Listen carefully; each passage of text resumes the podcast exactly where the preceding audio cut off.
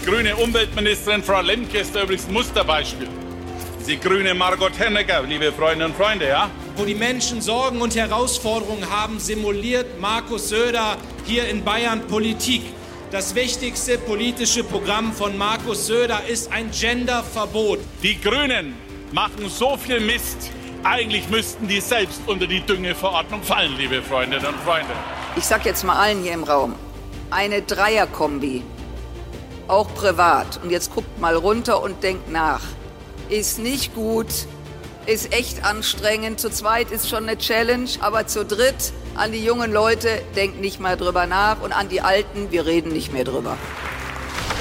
Hauptstadt das Briefing mit Karina Mössbauer und Jörg Thaddeus. Live von der Pioneer One. Heute ist Freitag, der 16. Februar. Hier ist Hauptstadt das Briefing mit Karina Mössbauer und Jörg Thaddeus. Hallo Karina. Hallo lieber Jörg, nach Frankfurt, denn du lässt mich ja heute leider hier alleine im Studio sitzen. Ja, aber es ist natürlich, Frankfurt ist ja meine heimliche Nummer eins, muss ich sagen. Also jetzt der Neigung nach. Und vor allen Dingen äh, gehe ich auch dahin, äh, wo der Deutsche Bundestag ja womöglich beinahe gesessen hätte bei den Abstimmungen seiner Zeit. Äh, wir feiern ja dieses Jahr 75 Jahre Grundgesetz hier im Hessischen Rundfunk. Da hätte ja fast der Bundestag drin gesessen. Da sind sie auch heute noch stolz drauf, auch wenn da heute nur Leute rumhängen, ein bisschen Cappuccino trinken. Aber äh, Frankfurt, äh, aufregende Stadt und du, du glaubst es nicht. Also das, was in, in Berlin ja beinahe nicht möglich ist, das ist jetzt sogar in dem Moment, während ich mit dir rede, gucke ich auf ein Hochhaus. Also du hast ein Hochhaus, aber auch ein bisschen Hauptstadtfeeling in Frankfurt. Das freut mich.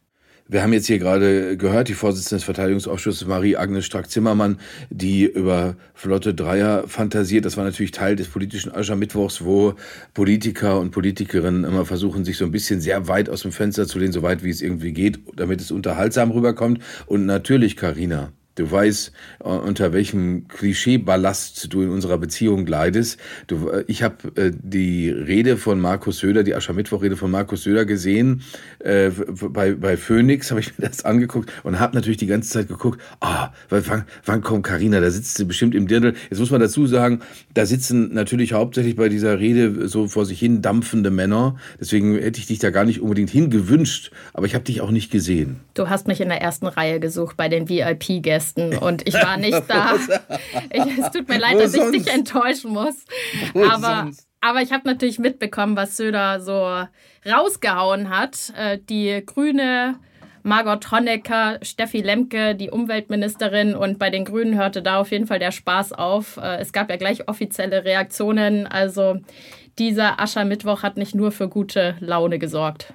Ja, er hat auch, ich habe hab mir das ein bisschen angeguckt und habe gedacht, oh wei, äh, Markus Söder, oh wei. Weil, weil er natürlich mit den Sachen, die er jetzt über die Grünen gesagt hat, mal abgesehen davon, dass das immer, das ist beim Aschermittwoch ja auch so gedacht, aber dass das wirklich sehr so im Oberflächenwasser rumschwappt, das ist wirklich so, dass man sich noch nicht mal richtig ärgern kann darüber, weil man denkt, das ist einfach dummes Gerede. Dann hat er falsche Sachen behauptet. Ich meine, es ist nicht das erste Mal, dass Markus Söder Sachen äh, mit der Wahrheit nicht ganz so genau nimmt, weil er hat in Bayern nicht die meisten DAX-Unternehmen. Die hat, ich habe es extra nochmal nachgeguckt, anguckt, die hat nach wie vor Nordrhein-Westfalen. Aber äh, dieses Grüne, Karina, wir hatten ja drüber gesprochen, da, da arbeitet er sich auf eine Art und Weise dran ab wie so ein Opi. Und ich nehme ihm das auch persönlich, weil wir sind annähernd gleichaltrig, Markus Söder. Wir sind beide dick oder oder oder zumindest so klobig und das äh, würde er jetzt da würde er sicherlich nicht zustimmen Nee, aber wir, wir, wir, ich, ich meine, wir können ja mal, wir können ja mal fragen, Herr Söder, statt noch so einer Rede zu halten, noch statt noch so einem Ding, lass uns doch mal deine Hüfte angucken, mal gucken, was da ist. Ich finde auch, die, die, dass er so kraftvoll auftritt und so, das finde ich mitreißend. Aber dass das dann so blöde ist und wie gesagt, wir haben drüber gesprochen. Du hast vergangene Woche analysiert die schwarz-grüne Option, die Friedrich Merz ins Spiel gebracht hat. Und er springt ja jetzt hier nicht nur den Grünen ins Gesicht, sondern den Leuten in Schleswig-Holstein, den Leuten in äh, tatsächlich in Nordrhein-Westfalen Nordrhein-Westfalen, die mit den Grünen gut zusammenarbeiten, weil er hat wörtlich gesagt, die Grünen sind nicht regierungsfähig. Ich finde, beim Aschermittwoch, da wäre ich jetzt nicht ganz so streng wie du. Da kann man auch mal ein bisschen übertreiben. Das gehört auch irgendwie dazu. Und da kann man dann auch mal ein Auge zudrücken. Aber was man insgesamt so mitbekommt, werden die Reden ja eher schwächer. Also auch bei dem neuen Bündnis Sarah Wagenknecht war es ja offenbar gar nicht lustig, sondern Bierernst. Bierernst könnte man sagen. Aber ja, wir hatten ja angefangen mit Strack Zimmermann und wollen uns diese Woche ja der FDP und ihrem schweren Schicksal in dieser Ampelkoalition widmen. Denn letzte Woche gab es die Wahlwiederholung der Bundestagswahl in Berlin in einigen Wahlbezirken und man kann sagen, das ist schon so ein bisschen symbolisch auch für den Zustand der FDP. Die FDP muss sogar ein Mandat abgeben. Noch steht das amtliche Endergebnis nicht fest, aber sobald das dann der Fall ist, wird es wirklich Abschied geben in der Fraktion. Die werden sich von einem Kollegen, mit dem sie jetzt zweieinhalb Jahre zusammengearbeitet haben, verabschieden müssen. Das Szenario. So, lieber Jörg, das ist für uns jetzt auch der Anlass, einmal zu überlegen, welche Szenarien eigentlich bei der FDP gerade so durchdekliniert werden, welche Optionen sie überhaupt haben, diese Ampel zu verlassen oder eben in der Ampel mehr Profil zu gewinnen. Was ich höre, kann ich dir sagen, ist, dass man durchaus diese Periode von 2009 bis 2013 etwas stärker jetzt sich in Erinnerung ruft und Parallelen zieht, aber auch Unterschiede. Also die Parallelen sind beispielsweise das Klima. Also wir erinnern uns alle an die Wildsau- und Gurkentruppe. Da ist man ähnlich rabiat miteinander umgegangen. Es gab öffentliche eben Beschimpfungen und Beleidigungen.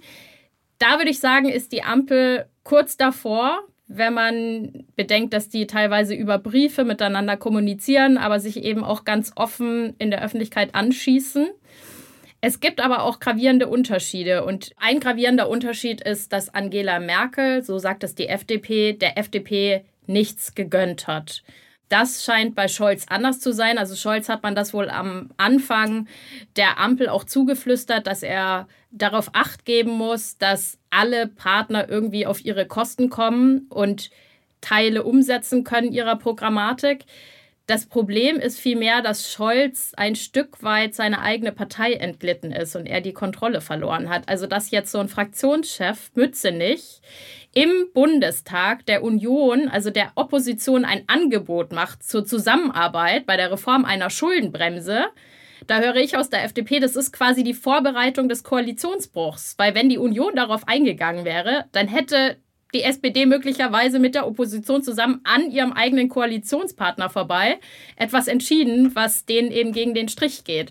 Was sie ja jetzt machen müssen, was dieser Bundesfinanzminister, der von der FDP kommt, ja machen muss, er muss den Haushalt 25 vorlegen, der muss her. Und wenn sich das dann bewahrheitet, was da jetzt viele Leute raunen, dass es darüber richtig nochmal doll zum Streit kommt, dann weiß ich nicht, wo das überhaupt hinführen soll. Und das ist für mich die, die Frage, wenn sie sich jetzt streiten darüber, wo sie einsparen können, dann streiten streiten sie sich wochenlang. Da gibt es eine richtige Lähmung, weil sie sind irgendwo, sie beraten sich, äh, dann kommen sie wieder und dann sagen sie, so und so machen wir das beim Agrardiesel. Dann gibt es Proteste, dann sagt Christian Lindner, ah ja, so war es ja auch gar nicht gemeint. Das ist ja das, das, mindestens das Bild, das die Koalitionspartner aufzubringen versuchen. Die FDP sagt dies äh, und sagt dann am nächsten Tag was anderes und macht das nicht wirklich.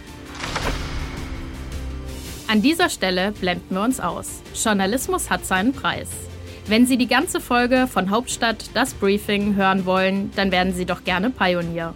Wir führen das Szenario Tritt die FDP aus der Ampel aus und was dann weiter fort. Außerdem kommt der Zwischenruf von Hans-Ulrich Jörges zu den Bemühungen der Ampelparteien, das Bundesverfassungsgericht gegen den Einfluss der AfD abzusichern. Im Interview der Woche ist Christoph Heusgen, der Chef der Münchner Sicherheitskonferenz. Wir gehen auf aktuelle antisemitische Vorfälle in Berlin ein und im kürzesten Interview der Republik begrüßen wir die Taylor Swift des politischen Journalismus, nämlich Anna Schneider von der Zeitung Die Welt.